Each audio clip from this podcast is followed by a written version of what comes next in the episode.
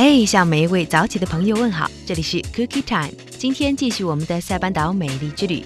对于一个喜欢旅游的人来说呢，美丽的风景固然重要，可是千万不要遗漏了在这些美丽风景之下的历史的故事。今天我们来简单了解一下塞班岛的历史。塞班岛是公元前约五千年菲律宾等地的移民建设的岛屿。在一五二一年的时候，著名的航海家麦哲伦环球旅行，发现了塞班及玛利亚纳群岛的原始美丽。在一五六五年的时候，西班牙人登陆了该岛，并且用西班牙皇后的名字起名为马里亚纳。马里亚纳群岛最终还是在一九八六年的时候，经过全民公投决定归属了美国。岛上的居民全部拥有美国的公民护照、社会福利卡等。